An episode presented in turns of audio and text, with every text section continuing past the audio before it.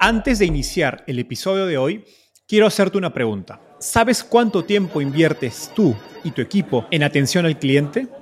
En el mundo de las startups, donde cada segundo cuenta y cada cliente es importante, Zendesk se convierte en tu aliado perfecto. Es como tener un equipo de superhéroes de atención al cliente a tu disposición. Zendesk es una plataforma omnicanal que integrará todos tus canales de comunicación como WhatsApp, email y redes sociales en un solo lugar. Gestiona tickets, ofrece una gran experiencia, aumenta tus ventas, pero sobre todo Construye relaciones cercanas con tus clientes gracias a Zendesk. Como beneficio exclusivo por ser parte de la comunidad startupeable, podrás probar el CRM de Zendesk completamente gratis por 6 meses. Y si decides continuar, tendrás 15% de descuento en tu primer año de contrato. Lo mejor de todo es que Zendesk escala de acuerdo a tus necesidades. Desde la oficina prestada donde empezaste hasta la compañía global que quieres construir. Compañías globales como Slack, Shopify y Airbnb confían en Zendesk para su atención al cliente. Ahorra tiempo, dinero y mantén felices a tus clientes.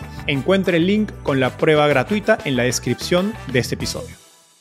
En un mundo donde ChatGPT está redefiniendo la forma en que buscamos y consumimos información, es clave comprender cómo el SEO tiene que adaptarse para seguir siendo un canal de crecimiento efectivo. Para entender esto, invité a Alejandro González, un consultor SEO con más de 15 años de experiencia, que ha llevado sitios web desde cero hasta más de 2 millones de visitas orgánicas por mes. Si hay personas que ya están buscando el producto o servicio, es como definitivamente tienes que estar allí, no tienes que ir a buscarlos en una red social, no tienes que ir a llamarlos. Yo lo primero que, que aconsejo es... Alejandro nos compartió su visión acerca de cómo la inteligencia artificial cambiará el SEO y cómo adaptarse para mantenerse relevante. Definitivamente va a haber una, una bajada, pero no, no va a matar el SEO, por lo menos diría yo aquí poniendo un número en los dos próximos años. Esta fue una masterclass sobre SEO, un canal desaprovechado por muchas compañías y que estoy seguro será muy útil para tu startup. Hola Alejandro, ¿qué tal? Bienvenido al podcast. Hola Enzo, muy bien por acá. Muchísimas gracias por la invitación. Feliz de tenerte. Alejandro, empecemos con un poco de tu historia. Cuéntanos cómo llegaste al fascinante mundo de las startups. Claro que sí. Bueno, la primera startup en donde yo trabajé fue Platzi, que de hecho fue antes de llamarse Platzi. Estaba sucediendo en ese momento la entrada de Mejorando.la, que era la empresa del momento, a Y Combinator. Entonces yo conocía a Cristian y a Freddy desde hace unos buenos años. A, ellos ya los conozco hace como 16 o 17 años y mm, nos encontramos en San Francisco. Yo estaba por allí dando un paseo, haciendo un poco el, el tour de Silicon Valley y pues nada, me escribe Freddy y Cristian que, que, estaban allí, que me invitaban a, a, comer. Tuvimos una comida y allí me proponen que entre a afrontar este nuevo reto de expandir la empresa con, con su entrada a Y Combinator. Y básicamente por ahí entro. Antes de eso había estado trabajando en otras empresas, pero no a nivel startups, así que esa fue la llegada. Genial, gracias por compartir ese contexto y de hecho creo que Platzi ha hecho un gran trabajo en SEO y es justamente la idea de, este episodio, de aprender un poco de tu experiencia en SEO. Me gustaría empezar haciendo una introducción y parto de un episodio pasado donde Pamela Valdés de, de Vic decía que en etapa temprana la, la mayoría de, digamos, de compañías tienen que dominar un canal de adquisición que atraiga a la gran mayoría de sus clientes. Entonces me gustaría ayudar a entender al público cuándo hace sentido enfocarse en SEO como un canal de, crecimiento y cuándo es el momento correcto para empezar en SEO. Sobre todo hoy cuando tanto se habla del futuro de, SEO debido a la, aparición de ChatGPT, BART, etc. Entonces eh, empiezo con la pregunta de cuáles crees que son las características de una compañía o un producto que te dicen que SEO puede ser una buena estrategia de, crecimiento. Me imagino que SEO no le funciona a todos por igual. Sí, definitivamente SEO no funciona a todos por igual. Lo más importante que hay que ver aquí es que el SEO nos ayuda a impactar diferentes tipos de objetivos en un negocio. En SEO podemos impactar ventas directas, vender un producto o servicio. Podemos conseguir clientes potenciales, posicionar nuestra marca en un mercado o simplemente generar brand awareness. Okay. Entonces, teniendo en mente esto, hay que pensar cuál es el objetivo de mi negocio y de marketing en este momento. Si yo lo que quiero es generar brand awareness, pues SEO va a ser un canal en el que siempre se puede entrar para lograr eso. Brand awareness es, es como siempre hay para brand awareness. Pero si yo, por ejemplo, vendo un producto o servicio y lo que quiero en el momento es generar ventas, entonces hay que validar si efectivamente las personas sí están buscando o no el producto o servicio en Google. Si las personas lo están buscando, hay que entrar, sí o sí, porque básicamente a veces yo he dividido las personas que hay en Internet, pues hablando desde el punto de vista de marketing, en, en dos clasificaciones. Las que están buscando tus productos y servicios y o servicios y las que simplemente no lo están buscando, pero pueden llegar a ser tus clientes en algún momento. Entonces, si hay personas que ya están buscando el producto o servicio, es como definitivamente tienes que estar allí, no tienes que ir a buscarlos en una red social, no tienes que ir a llamarlos, están buscándolo. Si tú lo que vendes, por ejemplo, son almohadas cervicales, hay 5.000 búsquedas de almohadas cervicales en Google al mes, pues tienes que estar ahí, tienes que estar en donde las personas están buscando tu producto o servicio. Entonces, ahí es donde es muy valioso los datos de SEO, que básicamente a través de diferentes herramientas nosotros podemos saber, ¿están buscando o no están buscando? Y si están buscando y tu objetivo en el momento es específicamente ventas, hay que entrar. Si eres una startup que no están buscando tu producto o servicio en Google y tú sí o sí tienes un presupuesto solo para meter en ventas, entonces no es el canal. Perfecto. Ahora mencionaste el, número de, digamos, de 5.000 visitas al mes para almohadas cervicales como ejemplo. ¿Cómo mides el tamaño de, la oportunidad de invertir en SEO? Me imagino que en un inicio, con algunas pocas iniciativas en SEO, uno puede obtener un retorno a medida que una compañía escala y busca pues, retornos más grandes de esa inversión en marketing. Quizás SEO puede ser un buen canal, como no. Entonces me, me interesa saber cómo calculas, oye, ¿sabes que en este canal podemos obtener X cantidad de ventas? Sí, definitivamente ese es el primer paso que una startup debería hacer antes inclusive de empezar un proceso SEO, porque es muy común que uno empieza un proceso SEO y lo que hacen es empezar con una auditoría del sitio web. Pero ¿para qué vas a optimizar en este momento el sitio web si no sabes si ese canal es el que tenés que invertir? Entonces, yo lo primero que aconsejo es hacer un análisis del mercado. Esos análisis del mercado se hacen a través de las herramientas que nos dan los datos. Y allí podemos encontrar algo que yo a veces le llamo como el Search Addressable Market, que es el mercado que hay de las personas a las que tú quieres llegar, pero en buscadores que estén haciendo esas búsquedas. Entonces, en este primer proceso de reconocimiento, básicamente la idea es poder encontrar todas las búsquedas que hay en Internet, ya sea si estás internacional o en un país en específico, y saber cuál es el total de ese número de búsquedas. Porque, por ejemplo, si nos vamos a zapatos para correr, entonces no es la única forma en que las personas buscan ese producto, sino puede ser, por ejemplo, zapatos para trotar o zapatos de running. Hay múltiples vertientes del tipo de búsqueda que están haciendo las personas. Ese sería el primer paso. Encontremos todas las formas en, las que las personas a las que quieres llegar buscan el producto o servicio. Luego, sumamos todas esas búsquedas y ahí ya viene una operación que por lo general yo suelo hacer y es, dependiendo del mercado, si es un mercado muy competido, sacarle el 14% a ese total. Si es un mercado que no está tan difícil, en donde no hay muchos competidores haciendo SEO, se puede ir uno entre el 20 y el 30, que este porcentaje del que estoy hablando es la cantidad de clics que uno puede lograr cuando se posicione. Porque de ese Search Addressable Market, de ese total de búsquedas, no vamos a lograr llegar a todos los clics, sino solo a un porcentaje, ¿cierto? Entonces, si son 5000 y el porcentaje, digamos que lo sacamos al, al 15%, pues entonces serían 750 búsquedas a las que sí podemos llegar, 750 clics. Y ya con eso decimos, ok, de esos 750, ¿cuántos van a convertir? Entonces ahí hay dos maneras. O nos vamos con un average, con un promedio del mercado, o nos vamos con información que ya tenemos, pero si estamos hasta ahora lanzando al mercado nos toca calcular con un average. Entonces a ese 750 ya le sacamos, por ejemplo, el 5%. Entonces con ese 5% lo multiplicamos por el valor de mi producto, ¿cierto? O si ya tenemos un lifetime value calculado también, lo podemos multiplicar por ese lifetime value y entonces vamos a saber cuántos clientes podemos traer por ese canal, pero además de eso, cuál es el revenue que nos van a traer. Ahí como algo a dejar en cuenta también es que esas herramientas no tienen todas las búsquedas mapeadas, entonces se le puede aumentar más o menos un 30%, un 20% del, al número total del Search Addressable Market, que son las que salen por el long tail. Por ejemplo, volviendo al ejemplo de los zapatos. Zapatos para correr que sean cómodos. Entonces ya se le van agregando esa cola larga a las búsquedas y eso es lo que a veces no están las herramientas. Entonces ese sería el primer paso, hacer esa investigación previa en donde sabemos hay un mercado, no hay un mercado para mi producto y si no lo hay, ahí empieza uno a subir a los otros niveles de los objetivos ya para clientes potenciales o posicionamiento de marca o eh, brand awareness.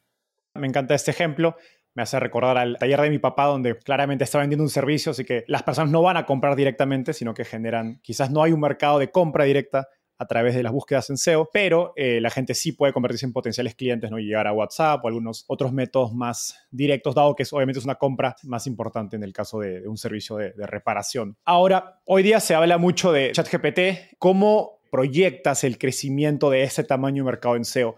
¿Crees que va a caer? ¿Crees que se va a mantener? Definitivamente va a haber una bajada, pero no va a matar el SEO, por lo menos diría yo, aquí poniendo un número en los dos próximos años, porque pues esto está evolucionando muy fuerte, entonces uno poder hacer una predicción en este momento es difícil, pero no va a matar el SEO por el hecho de que nosotros somos humanos y al ser humano, si ChatGPT o la inteligencia artificial fuera a matar el SEO, eso se, podría decir si el primer resultado de Google se llevara siempre el 100% de los clics. Pero estamos diciendo que se lleva entre un 14, un 30, dependiendo del mercado. Entonces, ¿eso qué quiere decir? Que a nosotros nos gustan las opciones, que si bien puede que a veces los humanos en este momento no somos los que más leemos, pero igual navegamos en el search, buscamos diferentes opciones. Entonces, por esa razón, la bajada si viene, si va a haber una tasa del mercado que se va a llevar la inteligencia artificial, así como se lo han llevado las redes sociales. Hay mucha gente que vendía para comprar, busca en TikTok, para ir a comer, busca en, Instagram. Yo busco en Instagram también productos hoy en día. Entonces, esa tasa se va a empezar a ir también un poco hacia ChatGPT, pero el punto también es que el mercado de search día a día sigue creciendo. Día a día hay más gente que está buscando en Internet. Por eso Google no ha caído. Google no ha reportado bajadas en las búsquedas, porque a pesar de que social media se lleva una buena tajada, igual el mercado sigue creciendo. Entonces, mi visión es que sí va a bajar, no va a bajar mucho, pero además de eso, Google está incluyendo este nuevo campo, este nuevo tipo de resultado que son perspectives, en donde van a empezar a incluir para los resultados de búsqueda. Por ejemplo, yo estos días estaba buscando en Instagram mesas de barra. Estoy armando una casa ahorita y estaba buscando mesas de barra. Y me fui a Instagram porque quería ver como, sí, fotos más detalladas, contenidos de creadores. Esta tajada del mercado es la que Google ha estado perdiendo y va a buscar recuperar con Perspectives, que básicamente es donde va a incluir contenido creado por las personas, yo me imagino que van a meter reels ahí súper fuerte y va a buscar recuperar ese mercado. Entonces, ¿esto a qué nos va a llevar? A que el SEO se transforme de un creo contenidos escritos para un sitio web a creo contenidos en el formato que sea necesario para llegar a las primeras posiciones. Qué interesante esta analogía con que digamos, las redes sociales ya han estado obteniendo un porcentaje de la búsqueda de SEO. Incluso ahora, alguna vez le escuché a alguien decir hace unas semanas hablar de chat engine optimization, pensando en cómo puede uno estar en los primeros rankings o, digamos, en el top of mind de los buscadores que, que van a estar cada vez más optimizados por inteligencia artificial. Sí, total. Yo creo que esa es una vertiente que se viene con mucha fuerza porque hace días estaba haciendo unas pruebas para empezar a entender eso y le pregunté a, a ChatGPT cómo puedo aprender SQL, SQL y me dio básicamente un listado de cinco cursos y, como le hice la pregunta en inglés, pues eran de plataformas como Coursera, Skillshare y, y otras, pero definitivamente en ese tipo de resultados en donde ChatGPT va a empezar a dar links, hay que hacer Chat Engine Optimization, sí. Total. Ahora, se suele decir que el SEO toma tiempo en obtener resultados y por lo tanto, al menos en mi experiencia, la gran mayoría de emprendedores, startups suelen postergar SEO hasta una etapa más avanzada de sus compañías porque pues en una etapa temprana es entendible que quieren resultados lo más rápido posible para validar su de negocio, empezar a crecer, empezar a tener un CAC más o menos predecible. Y pues SEO se posterga, digamos, al menos en lo que he visto, una serie A, serie B, incluso más tarde. ¿Cómo recomiendas tú evaluar el potencial retorno de SEO respecto del tiempo, ¿no? Versus otros canales que quizás son más inmediatos. Sí, yo creo que, bueno, ahí hay tres cosas. Lo primero es que si hay un mercado en el search, hay que meterse ya y hay que meterse con Google Ads. Por ejemplo, yo en la familia he iniciado varios negocios de esa manera. Por ejemplo, aquí en Colombia hay mucho turismo, por supuesto, ¿no? Entonces, a mi mamá se le ocurrió rentar una finca y que pusiéramos básicamente un sitio web y traer gente ahí. Entonces, ¿qué hicimos? Analizamos alrededor de la capital de Bogotá a través de un keyword research, de una investigación de palabras clave, de las ciudades que estaban cerca, o más bien pueblos que estaban cerca, en donde era que más buscaban casas en alquiler, casas de turismo. Y a partir de eso, definimos entonces la casa tiene que estar aquí en este pueblo en específico. Y claro, yo me hubiera podido demorar quizá un mes, mes y medio en posicionar el sitio web desde cero para poder llegar a los primeros resultados ahí y hubiera tenido que hacer bastantes esfuerzos porque no es como crear el sitio web y se posiciona al otro día, sino que este tiempo que estoy dando estimado, mes, mes y medio, es real con unos esfuerzos intensos, con un trabajo completo de SEO. Pero ¿qué hice yo? Básicamente ya sabemos que la gente está buscando alquiler en ese lugar, en Chinauta se llama la ciudad. Alquiler de casas en Chinauta. Entonces hay esta cantidad de gente buscando. Hice ese cálculo que hablábamos anteriormente y le dije a mi mamá, pueden estar saliendo más o menos unas 10 a 15 reservas mensuales. Y con eso hicimos un cálculo del CAC de lo que nos iba a costar eso porque Google nos dice cuánto vale el clic. Y si nosotros multiplicamos ese total de clics que decíamos antes que se calculaba con un 20 30%, vamos a saber cuánto le tenemos que pagar a Google por esos clics. Y también vamos a tener un estimado de las reservas que van a llegar y ahí multiplicamos ese valor de la noche por esa cantidad de personas que van a llegar. Nosotros hicimos ese estimado y básicamente dijimos si este negocio es viable,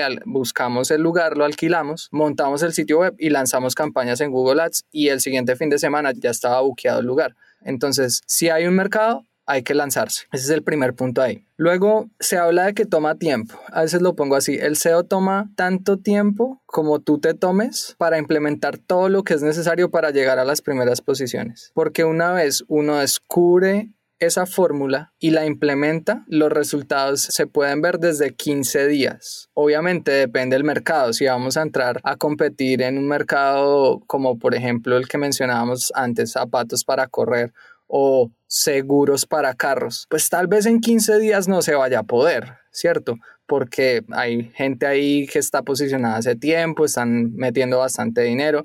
Entonces, dependiendo del mercado, toma más tiempo los resultados o no. Entonces, en un mercado complejo uno puede hablar de seis meses, un año, más o menos, y haciendo los esfuerzos fuerte, porque es que también muchas veces eso pasa, que es como nos vamos a demorar un año, pero en ese año se hacen dos cosas de las 15 que tocaba hacer. Entonces ahí pues se va agregando tiempo. Pero las startups por lo general están básicamente haciendo disrupción de mercados y haciendo cosas nuevas. Entonces no van a ser mercados tan saturados. En la mayoría de casos que yo he visto se puede hablar de haciendo las cosas completas tres, cuatro meses para generar resultados. Y si se hacen rápido, completo y sobre todo con un plan certero de esto es lo que sabemos que hay que hacer y esto es lo que va a generar resultados, desde un mes, o sea, yo sé que en 15 días se pueden porque lo he visto en números, pero para ponerlo mínimo uno puede hablar de un mes. Entonces, definitivamente, si hay un mercado, hay que meterse. Y lo último que diría ahí es, si sabemos que puede llegar a tomar tiempo, lo mejor es empezar cuanto antes. Así sea con el mínimo viable de SEO, no hacer como lo estoy diciendo ahorita, hacer todo porque a veces pues no se puede, pero sí tener un mínimo viable para empezar a traer al algoritmo, a generar una confianza, a tener tiempo de que ya el sitio web exista con buen contenido y pues eso nos va a ir empezando a sumar un poco de puntos. Genial. De hecho, Hoy en Startupiable tenemos casi un millón de visitas al año, más de 60% son por SEO y, nosotros obtuvimos resultados a los tres meses de empezar a trabajar en SEO, pese a que probablemente no hicimos ninguna de las cosas que teníamos que hacer porque no sabíamos absolutamente nada, pero eso demostraba que había una oportunidad, digamos, tan poco competida, al menos en el nicho de startups donde íbamos nosotros, que pues se podía generar mucho tráfico con, con poco esfuerzo, digamos, como decías en el caso de una startup que está yendo a un mercado que está por definirse o que no está siendo atendido. Ahora, Imaginemos que me estás asesorando en cómo implementar SEO en Startupable, por dar un ejemplo. Ya hicimos el análisis mercado, concluimos que hay una buena oportunidad para invertir en SEO. Como siguiente paso hay que definir una estrategia. A grandes rasgos, ¿cuáles son las actividades o procesos que una startup debe realizar para ser buena en SEO, tanto como equipo como empresa? Claro, el sitio web es necesario que se pueda rastrear y acceder fácilmente. Entonces, hay rastreo y acceso. Cuando yo hablo de rastreo es que básicamente los algoritmos de los buscadores, que pues es principalmente Google, puedan entrar y encontrar toda la información. Es necesario pues tener una persona que se dedique a revisar los diferentes factores que hacen que ese rastreo de la información pueda suceder para que pues los algoritmos puedan encontrar lo que sea que vayamos a poner en el sitio web. Y cuando digo acceso me refiero a que las personas puedan tener una buena experiencia en el sitio, que cargue rápido, que sea fácil de usar, que tenga buen contraste, todos los factores de experiencia de usuario. Eso debería ser lo primero, asegurarnos de que el sitio web es rastreable y accesible. Luego empezamos a hablar del contenido. Hay que definir cuál es el contenido que va a tener el sitio web y eso debería estar definido en función de lo que están buscando nuestras personas objetivo, nuestra audiencia objetivo. Entonces, mínimo, deberíamos tener las páginas de producto o servicio con diferentes variaciones que, que, se puedan tener. Por ejemplo, hace un mes y medio más o menos estaba ayudando a un compañero que tiene una agencia de Webflow. Y si bien las personas, por ejemplo, están buscando Webflow Agency, también están buscando Webflow Developer. Y eso deberían ser dos URLs diferentes, que en un punto son lo mismo, Sí, pero las personas están buscando dos cosas diferentes en el buscador, entonces hay que atender a esos diferentes tipos de búsqueda. Ahora, por ejemplo, estaban buscando Webflow Unlimited Design Agency. Entonces, todas esas búsquedas que nosotros encontramos que las personas están haciendo, deberíamos tener las URLs que respondan a ese grupo de búsquedas que son cercanas. Y adicional a eso, si queremos apuntar también a otros objetivos que no sean solo de venta, sino que sea, por ejemplo, de brand awareness o posicionamiento de marca, entonces tenemos que tener unos contenidos editoriales. Aquí entonces habrá que, en función de nuestra audiencia objetivo, que eso es lo primero que hay que definir, es a quién queremos llegar, quiénes son las personas que son nuestro ideal customer, nuestro cliente ideal. Con eso definimos unas categorías de contenido que estén cercanas a nuestro producto. Y a partir de eso hacemos una lluvia de ideas. Con esa lluvia de ideas validamos con estas herramientas de SEO que las personas efectivamente estén buscando esos temas. Y con eso ya es cuestión de empezar a planear los contenidos para que tengan lo necesario para llegar a las primeras posiciones, que creo que vamos a, a, poder profundizar un poquito en eso más adelante. Pero ese sería el MVP del SEO, tener un sitio rastreable, accesible, definir las URLs que hay que crear de producto o servicio y un plan de contenidos editoriales, que todo esto esté en función de lo que nuestra audiencia objetivo está buscando. Perfecto. Has mencionado ya un par de veces herramientas SEO. Con esto te refieres a SEMrush, a Ahrefs, ¿correcto? Sí, básicamente SEMrush, Ahrefs, las dos herramientas son muy buenas. En este momento, por preferencia y usabilidad, yo me enfoco mucho en Ahrefs. Sin embargo, cualquiera de las dos funciona. Aquí el objetivo es poder saber cuántas personas buscan, cómo lo buscan y cuándo buscan nuestro producto o servicio o los temas alrededor. Buenísimo.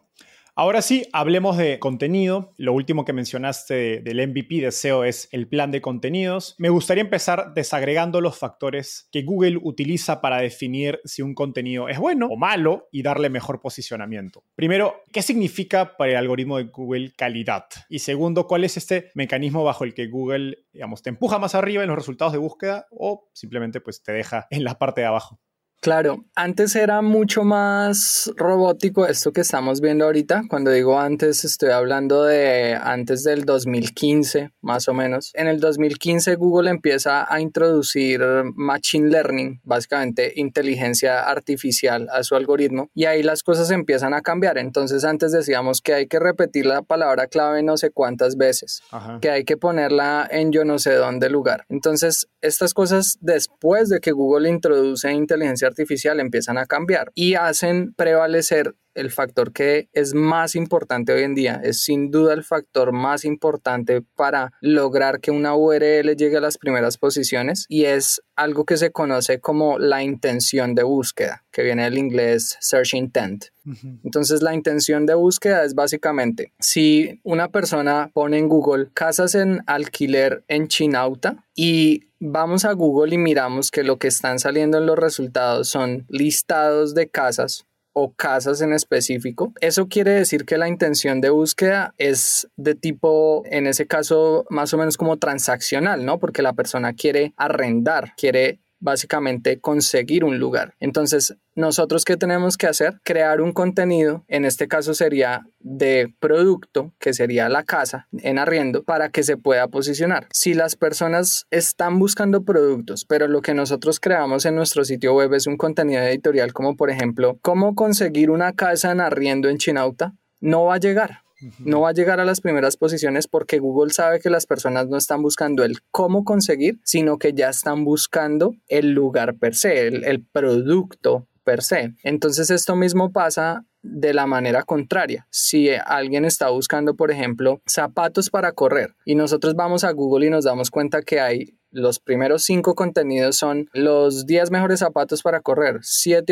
excelentes opciones de zapatos para correr y son básicamente comparativas, que eso sería una intención de investigación, la persona está investigando cuál es el mejor y nosotros lo que creamos en nuestro sitio web es una página que dice zapatos para correr y tiene el producto solamente, no vamos a poder llegar a las primeras posiciones. Entonces, la síntesis del search intent es hay que crear el contenido que la persona está buscando y responder de la mejor manera a esa búsqueda. Y eso es muy sencillo de saber, es simplemente ir a Google, buscar, mirar qué es lo que está apareciendo y crear un contenido mejor que eso. Ese, sería el factor principal. Ahora, ya después lo que viene ahí, pues es crear un contenido que sea legible, es decir, que tenga párrafos cortos, que la narrativa sea clara, que sea escaneable, por ejemplo, es decir, que tenga mm, subtítulos, que esos subtítulos sean descriptivos, en vez de poner, por ejemplo, descripción, poner descripción de los zapatos que sean contextuales esos subtítulos. Utilizar material multimedia también para que la lectura sea mucho más sencilla. Utilizar listas. Todos estos elementos que hacen que un contenido sea digerible es lo que nos ayuda. Y hay un factor que también hoy en día prima mucho y es básicamente de la respuesta que yo estoy buscando, en dónde me la estás dando. Si me la estás dando al principio del contenido y luego me das una sustentación, he visto que eso es lo que más nos funciona, que es lo que se conoce como la pirámide invertida. Luego, bueno, ya tenemos pues lo clásico, ¿no? El título de SEO, la metadescripción, tener una URL corta, el título H1, pero definitivamente si tenemos todo eso que acabo de mencionar sin responder a lo que la persona busca, no se va a posicionar. Ahora, ¿qué es lo que reemplaza este famoso de pongamos la palabra clave X cantidad de veces? Básicamente es usemos el lenguaje que están usando las personas. Entonces, si las personas están buscando, por ejemplo, aquí en Colombia para, para decir zapatos de correr, también decimos tenis de correr. Pero si vemos en las búsquedas que, por ejemplo, nuestro país target es Chile y allá nadie usa la palabra tenis, pues no vamos a escribir tenis, vamos a escribir lo que la persona está usando para buscar. Y de esa manera entonces Google puede entender nuestros contenidos para qué búsquedas es que se deberían posicionar. Yo diría que esto es la síntesis, en realidad es, es muy sencillo, más de lo que parece. Total. Me gusta mucho esta idea del search intent porque es un ojo de producto aplicado al contenido, ¿no? crear contenido por crear, sino crear contenido para resolver un problema que tiene la persona que está buscando en Google.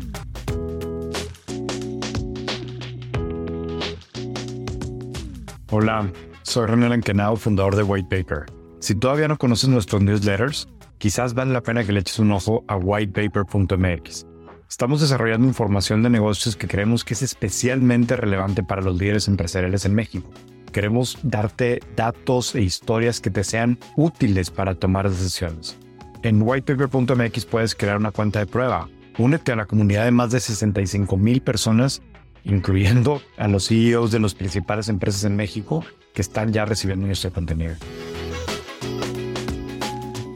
Ahora, hay varios tipos de SEO, programático, editorial, técnico, entiendo que incluso hay algunos más. ¿Puedes explicarnos cada uno con algunos ejemplos de compañías que los utilicen y cómo pensar en cuál debería enfocarme o con cuál debería empezar? Sí, claro. Bueno, definitivamente mm, el SEO editorial, que también a veces se le conoce como Marketing-Led SEO, el SEO en donde tenemos lo que en síntesis es un blog, a veces se le pone otros nombres como Learn o Aprende o otros, otros nombres, pero al final pues es un blog. Y la metodología es creamos contenido editorial para atraer a nuestra audiencia objetivo, generamos posicionamiento de marca y en algún momento por estar en top of mind, esas personas se convierten en nuestros clientes, usuarios, listeners o lo que sea que estemos buscando. Este tipo de estrategias, por ejemplo, las ha usado compañías como NerdWallet. NerdWallet es uno de los sitios web más conocidos de Estados Unidos a nivel de recomendaciones de finanzas y todo su modelo de negocio está respaldado por el contenido editorial. Son una muy buena referencia si quieren darle una mirada nerd de Nerds, wallet de billetera, Nerd Wallet. También tenemos entonces otro modelo que ya es el modelo Programmatic. Entonces el, el modelo Programmatic es básicamente cómo generamos muchas URLs en volumen que respondan a micro y macro búsquedas que nos puedan traer tráfico, mucho tráfico en volumen. Uno de los ejemplos que es muy referencia en el mercado de SEO a nivel mundial es CP. CP, si no estoy mal se llama CP, el de casas de Estados Unidos, sí se llama así, ¿cierto? Silo. Silo, Silo, eso, Silo ya se me había olvidado el nombre, Silo. Entonces Silo lo que hace básicamente es, si uno busca cualquier dirección de Estados Unidos, vas a encontrar una URL en Silo que muestra los datos de esa propiedad. Así esté en venta, no esté en venta, tiene precios estimados, tiene el tamaño, es básicamente una base de datos súper fuerte. Y entonces, ¿qué pasa? Que todas esas búsquedas les van dando tráfico. Y así uno no esté buscando en el momento, están generando ese top of mind. Hay otro ejemplo también de ese tipo de programmatic que es el banco Wise. Wise tiene, esto es un poco programático, un, poco del siguiente que iba a hablar, vale la pena ahí conectarlos, que es Product Led SEO o SEO a través del producto. Ellos tienen unas URLs que responden a las búsquedas de conversión de monedas. Entonces, si tú buscas, por ejemplo, cuánto es 300 dólares en yens o cuánto es 300 dólares en pesos argentinos, Wise básicamente tiene un conversor de moneda que tiene todas estas URLs y responde a esas búsquedas. Entonces, ¿qué pasa? Que si como uno de los productos top que ellos tienen es transferencias de país a país, uno de los casos de uso que ellos tienen, entonces si alguien está buscando eso, es muy probable que esté buscando enviar dinero de un país a otro. Es probable también que no, pero es SEO, no cuesta nada si te dan 100 clics o te dan 200, te costó exactamente lo mismo. Entonces, ese es un poco de programático combinado con producto. Tenemos el de producto y por último voy a hablar de, de la parte un poco más técnica. El SEO de producto es justamente cómo hacemos que nuestro producto sea el mismo que nos trae tráfico. Entonces, aquí, por ejemplo, está puede ser un software como Miro, que lo que hicieron fue generar un montón de templates, como por ejemplo el template de Kanban o el Lean Startup o el de Canvas también. Todos estos templates que las personas estamos buscando en Google y buscamos el template, llegamos a la URL de Miro y con un simple clic podemos empezar a usarlo dentro del producto. En Platzi muchas de nuestras clases son las que nos traen mucho del tráfico orgánico. Esto se puede ver en, cualquier herramienta reflejado como nosotros a través del producto lo entregamos y hacemos que las personas lleguen a nuestro sitio web. Y luego, claro, está la parte técnica. Sin embargo, hay quienes dicen que esto es como un tipo de SEO, pero yo lo veo realmente como un requisito. Lo único que diría acá es que a veces no es necesario irse al 100% de lo técnico y es por eso que se toma como una metodología de SEO. Yo lo he hecho, yo he hecho sitios web en donde lo que hago es crear muy poco contenido, 4 o 5 URLs, pero a nivel técnico lo pongo súper a tope, súper con todas las recomendaciones, un sitio web súper rápido, con datos estructurados, con todas las especificaciones técnicas. Y tengo un sitio web que tiene alrededor de unas 100 mil visitas mensuales y solo tiene 5 URLs, pero el SEO técnico está muy full. Y he también trabajado proyectos en donde el SEO técnico está a un 70%, pero tenemos un millón de URLs. Entonces también hay algo aquí que yo últimamente aconsejo mucho y es no hay que obsesionarse con el SEO técnico si no es necesario. Y cuando no es necesario, cuando podemos crear mucho contenido de calidad, cuando el sitio web tiene muchísima autoridad por ejemplo, nosotros en Platzi, si auditan el sitio web de Platzi, seguro hay errores, hay muchos errores. Pero esos errores que hay no son necesariamente problemas críticos que nos impidan tener el tráfico que tenemos hoy en día. Buenísimo. Gracias por ese contexto. Y sí creo que SEO técnico ya es como lo marginal que tienes que enfocarte, ¿no? Asumiendo que todo lo demás viene encaminado. Ahora, continuando con el ejemplo de que, digamos, tengo una startup, me estás ayudando. ¿Cuál es tu proceso de investigación, de análisis para identificar en qué keywords, eh, palabras clave o temáticas tengo una mejor oportunidad de éxito? Yo lo primero que busco entender es el producto. ¿Qué es lo que vendes? ¿Cuáles son los problemas o necesidades que soluciona? Y cuáles son las motivaciones que tienen las personas para comprar ese producto, ya sea pues un producto físico, un servicio, lo que sea. Vamos a hablar aquí en general de un producto. Una vez yo entiendo eso, lo primero que hay que hacer es ir y buscar cómo las personas buscan eso en Google, cómo buscan ese producto. Entonces, Google, el algoritmo de búsqueda, tiene una misión que se puede sintetizar muy fácil. La misión del algoritmo es dar una respuesta a lo que nosotros como personas estamos buscando. Y resulta que allí es donde se conecta Ahrefs y quizá por eso es mi herramienta preferida, porque en Ahrefs yo voy y busco como yo me imagino que las personas buscarían el producto. Entonces, por ejemplo, alquiler de casas en Cartagena. Y lo que hace Hrefs es que me muestra todos los resultados que Google arrojaría para esa búsqueda, pero además de eso me muestra cuál es la búsqueda top y todo el resto de búsquedas, pero me muestra la top que le mandan resultados a esa URL. Entonces, como Google me está dando los resultados para mi búsqueda, ya ese es check número uno. Check número dos es cuál es la búsqueda real que hacen las personas. Entonces ahí yo voy a ver si buscan realmente alquiler en Cartagena o renta en Cartagena o el, término que sea que estén usando. Y ahí ya sabemos si hay un mercado o no. O sea, fíjense que esto que les acabo de decir es un proceso que se hace en 10 minutos. Y estoy exagerando, se puede hacer en 5. Uno en 5 minutos puede saber si hay mercado para una startup o no hay mercado en Google. Y ya después nos podemos ir a la parte más gruesa, que es la parte editorial o la parte programática. Yo hoy en día también lo que pienso a primera medida es qué podemos hacer programático aquí. El modelo de pensamiento para identificar eso es cuáles son los patrones de búsqueda que pueden tener las personas que son nuestra audiencia objetivo y están relacionadas a este producto o servicio. Ahí sí ya, al igual que en la parte editorial, es más un tema de brainstorming. Aquí es pura lluvia de ideas. Sentémonos, hagamos lluvia de ideas, escribamos un poco y luego ir a cualquier herramienta. La más fácil para mí es Ahrefs. Ahora veo que cuando me preguntas sobre herramientas, Ahrefs la uso porque es la más fácil en realidad. Y básicamente vamos y hacemos el mismo proceso que mencioné antes.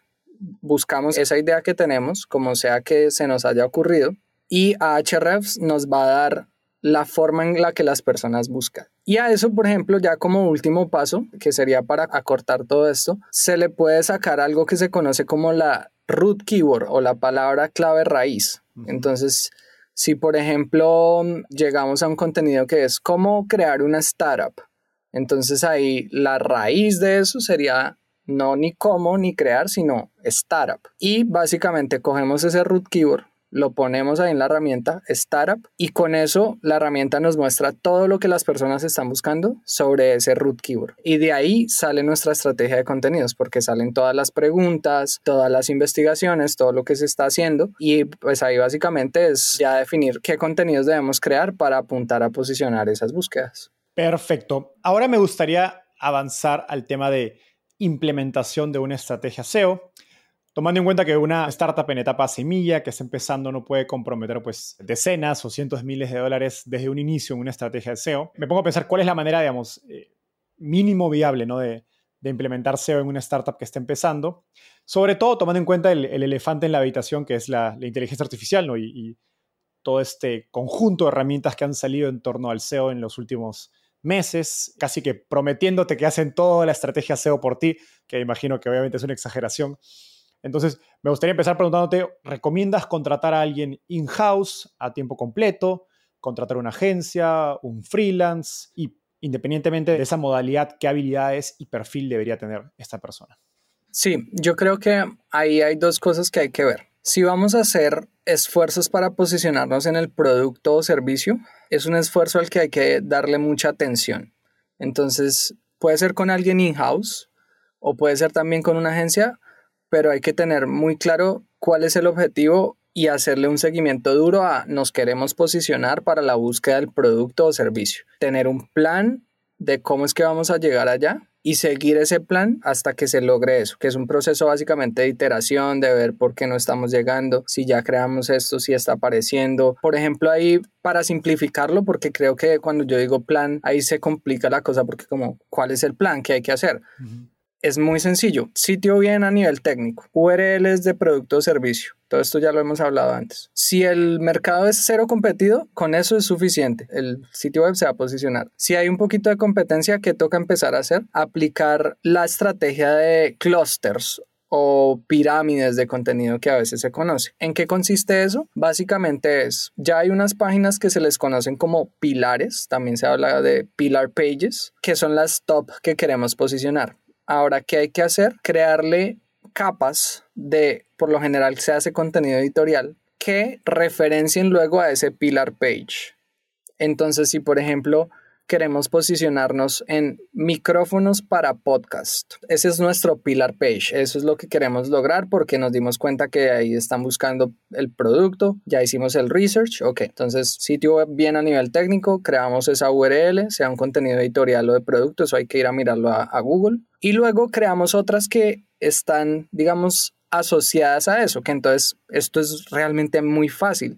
Es ir a Ahrefs, poner la palabra podcast y mirar qué otras búsquedas están haciendo alrededor del tema. Seguro están buscando cómo grabar un podcast, cómo editar un podcast, cómo monetizar un podcast, cómo conseguir invitados para un podcast, de qué hacer un podcast. Ahí ya tengo cinco ideas sin conocer mucho el mercado y sin ver los datos. Seguro viendo los datos nos salen un montón y crear, básicamente lo que hay que hacer es ir creando esos contenidos hasta que Google dice, este sitio web es un sitio web relevante en la categoría de podcast. Ya alcanzó el nivel de relevancia suficiente para la competencia que hay. Entonces ahora voy a empezarle a escalar. Esto es como, digamos que el algoritmo habla, ¿no? Entonces estoy describiendo lo que diría el algoritmo.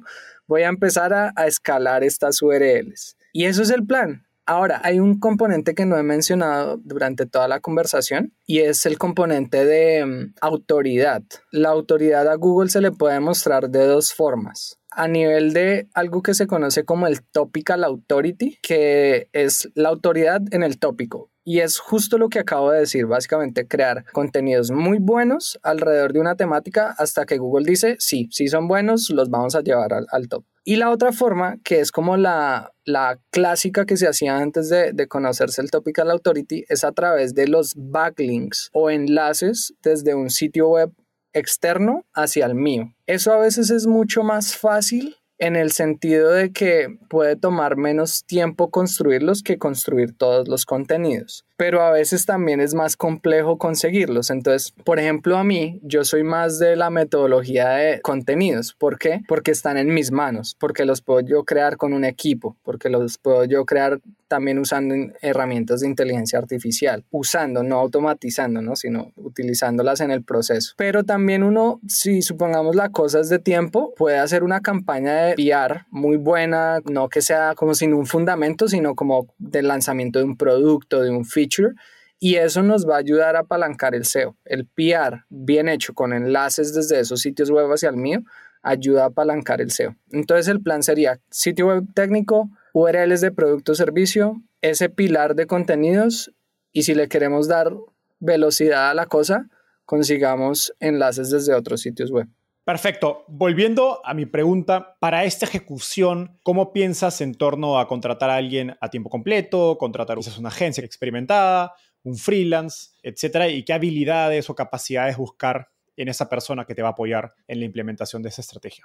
Ya, sí, entonces a lo que iba con todo esto es, si sabemos que hay un mercado y vamos a hacer todo ese plan que yo acabo de decir, puede ser un freelance o una agencia, alguien in-house o alguien externo, sea un freelance o agencia, pero con un seguimiento continuo. Esto no puede ser un, ah, sí, alguien haga el SEO y después miramos. ¿Cuándo sí se puede hacer el, alguien haga el SEO y después miramos? Cuando no hay la búsqueda del producto, sino que nos queremos enfocar más en brand awareness o en brand positioning del mercado. Entonces, en ese momento sí podemos, por ejemplo, lo que yo recomendaría ahí es que se tenga una persona que haga SEO, por ejemplo, a nivel de contenidos. Ahí básicamente es lo más importante, o sea, la persona no tiene que ser la más técnica, lo técnico se puede hacer con alguien externo, pero que esa persona que crea los contenidos, además de eso, haga otra cosa. Por ejemplo, copies para email marketing, copies para social media. Cuando yo entré a Platzi, yo entré como SEO specialist y en ese momento yo empecé haciendo SEO, pero en un momento tomé email, tomé redes sociales, tomé customer success, entonces se hacía de todo un poco y esa sería la fórmula que yo recomendaría para empezar. Pero no hagan esa fórmula si hay un mercado en search, porque les va a tomar mucho tiempo.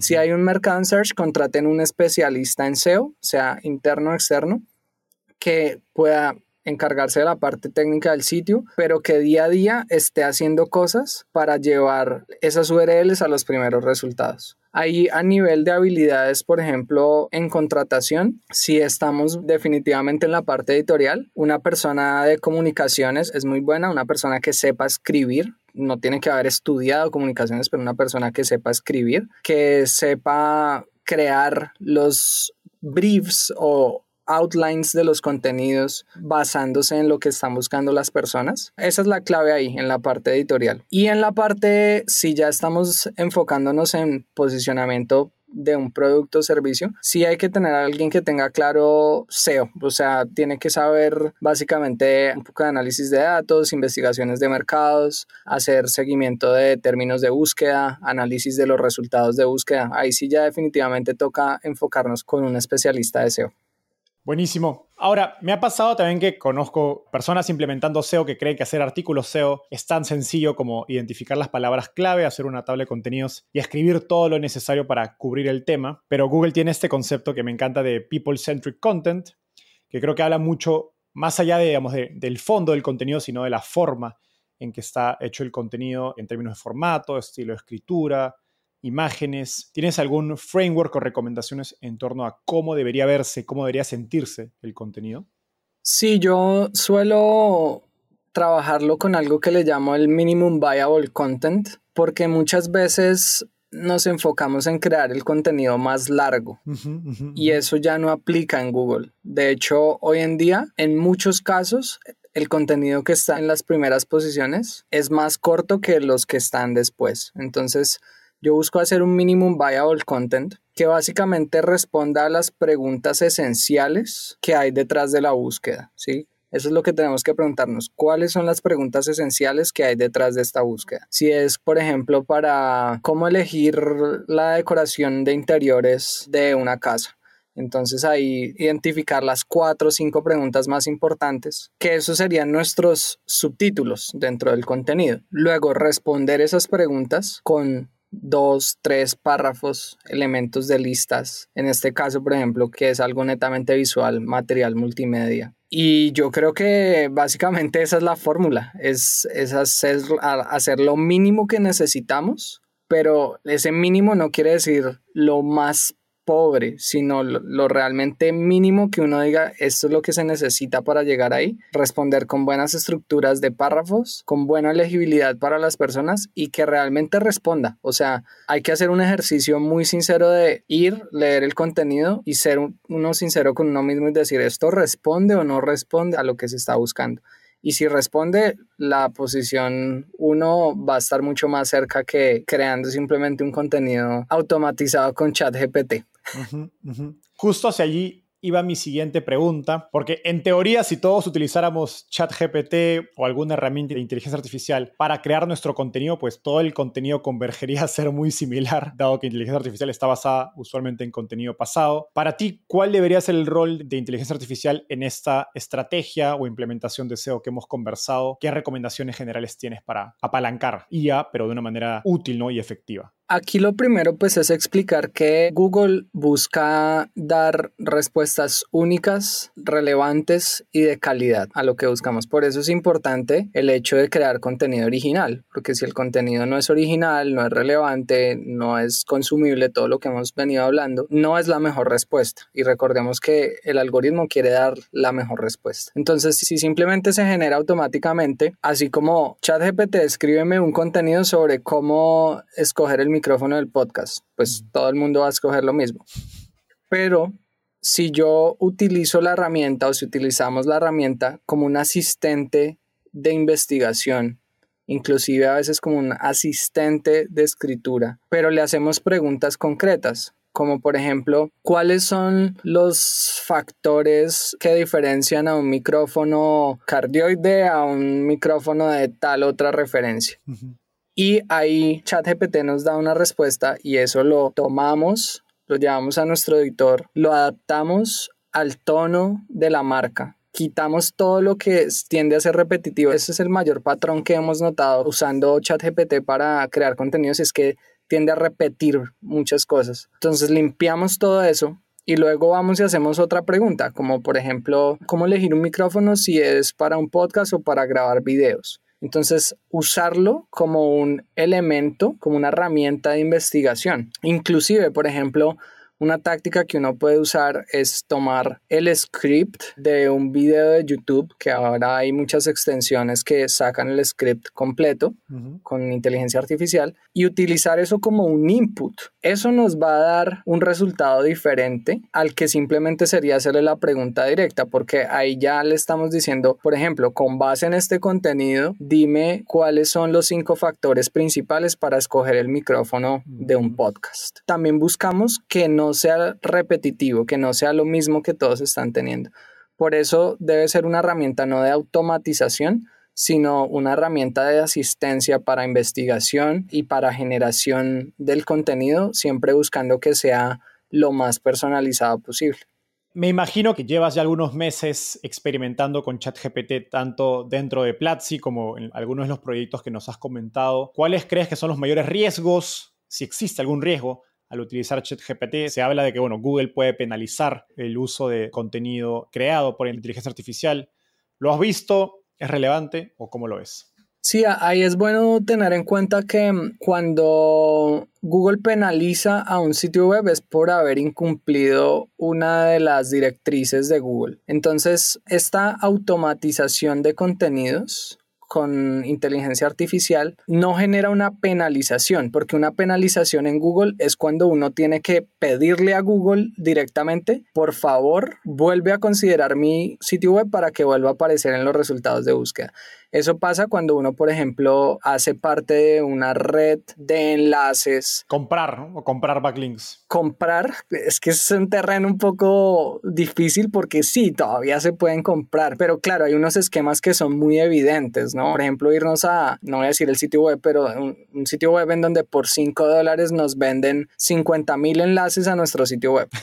Eso es muy evidente, ¿sí? Entonces, en ese tipo de casos es donde Google sí nos puede penalizar. En todo tipo de lo que se conoce como black hat SEO, que son básicamente querer manipular al algoritmo, ahí nos genera una penalización. ¿Qué es lo que he visto con el contenido automatizado? No genera penalización, pero sí genera que Google diga, este sitio web no es relevante y ¡pum! pierde todo el tráfico. Mm. Pero no quiere decir que haya que pedirle a Google que nos vuelva a incluir, que nos reconsidere, sino simplemente si cambiamos el contenido y lo volvemos a lograr hacer relevante, se puede volver a posicionar. Entonces yo diría que el mayor riesgo de simplemente automatizar al 100% la generación de contenido, sobre todo editorial, nos puede generar el problema de que Google, más bien la palabra podría ser castigue, quitando relevancia en los resultados de búsqueda y por ende perdiendo el tráfico o inclusive la oportunidad de poder conseguir ese tráfico. He visto varias herramientas de inteligencia artificial que te preparan el brief, la tabla de contenidos, hacen el research. ¿Recomiendas alguna de estas o cuál es tu perspectiva en torno a esas herramientas que ya prometen ser soluciones más completas a las tareas de una persona que está trabajando en SEO? Pues mira, yo sí las recomiendo porque un poco el proceso de crear estos briefs para crear un contenido consiste en ir a analizar los resultados que ya hay, las preguntas, lo que sale en People Also Ask, también te puede interesar, creo que es, dice en español. Y sacar de ahí qué es lo más relevante, agregarle el toque personal como de esto que está acá, yo creo que hace falta XY y agregar eso al brief y ponerlo en la mejor estructura y luego dar esa respuesta. Entonces, las herramientas como por ejemplo Phrase, que es una de las que recomiendo, frase, y también SEO Wind, Wind de viento, SEO Wind y, Phrase, son las dos que yo recomiendo para este proceso porque básicamente nos ayudan a agilizar ese primer paso de vamos a sacar de lo que ya existe lo mejor lo ponemos aquí en un brief y ahora lo que me queda a mí faltando, aquí es donde debemos básicamente no apagar el cerebro con todas estas herramientas. Todas las herramientas no son para apagar el cerebro y es, ya nos hicieron el 80% del trabajo, ahora queda el 20%. ¿Cuál es el 20%? Analizar eso que salió de ahí y decir, ok, yo creo que aquí falta esto para darle la perspectiva de la marca creo que aquí falta esto porque los usuarios también lo pueden estar preguntando. O no falta nada y esto es el MVC completo, el Minimum Viable Content completo y ya con eso nos vamos. Qué interesante. Básicamente esta herramienta te lleva a lo mínimo que necesitas para competir y luego ese 20% restante es el insight que tiene que poner uno de conocimiento de, de, su audiencia, la intención de búsqueda para poder ser ese mejor pieza de contenido. Alejandro, llegamos al segmento final de la entrevista. Ha sido realmente una clase maestra de SEO. Te voy a hacer una ronda de preguntas rápidas donde me tienes que responder en menos de un minuto. ¿Estás listo? Vale, perfecto, vamos. Imagina que vas a trabajar en una startup de nuevo por primera vez. ¿Cuál sería el principal consejo que te darías? Adoptar la mentalidad y la metodología de growth, básicamente hacer experimentación científica en donde tenemos una hipótesis, un resultado al que queremos llegar, lanzamos, medimos e iteramos. ¿Cómo te estás preparando tú y tu equipo para adoptar inteligencia artificial en su trabajo del día a día? Ya lo adoptamos. Estamos todos los días buscando cómo podemos hacer esto más fácil y de mayor calidad con la inteligencia artificial. Esa es la pregunta que hay que hacernos en todo momento y es, no cerremos a todo lo que está saliendo, porque eso es lo que tiende a hacer la mente, sino por el contrario, abrámonos a lo que está llegando y busquemos la manera en que podemos hacer nuestras vidas mejores, un, un trabajo de mayor calidad con todas las herramientas que están saliendo. Finalmente, ¿qué te gustaría cambiar del mundo de las startups en Latinoamérica? Wow, qué pregunta. Básicamente lo que cambiaría es una mayor adopción al SEO como canal, porque hay muchas startups que no le están sacando el jugo y que puedan tener este modelo en el que quizá no hay una persona 100% enfocada, pero que sí una persona que está en marketing pueda empezar a sacarle el jugo al canal para que cuando llegue el momento de una serie de inversión con la que ya podemos invertir en SEO, haya un abono en el terreno y no nos toque empezar desde cero. Totalmente de acuerdo y lo he visto muchas veces. Creo que hay muchos nichos donde hay grandes oportunidades de SEO porque están muy pocos competidos, sobre todo en español. El caso de Startupial es uno de esos donde tuvimos muchos resultados en SEO rápido sin saber absolutamente nada, con algunos canales de YouTube de los que aprendimos y nada más. Así que denle mucho más al SEO a quienes nos están escuchando. Alejandro, eso fue todo por hoy. Gracias por el, por el tiempo y nos vemos en un próximo episodio. Bueno, muchísimas gracias por la invitación, Enzo. Hasta la próxima.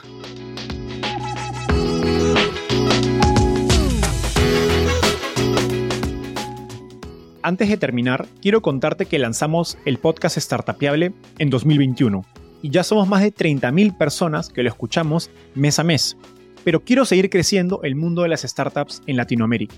Por eso, si te gustó este episodio, ayúdanos contándole a tus amigos, familiares o colegas. También suscríbete y déjanos un review en Spotify o Apple Podcasts. De hecho, me gustaría saber por qué escuchas el podcast. Mándame un mensaje sencillo a enzo.startapeable o por Twitter a arroba Enzo Cavalier, contándome por qué escuchas Startupiable y cómo te ayuda a tu empresa o carrera.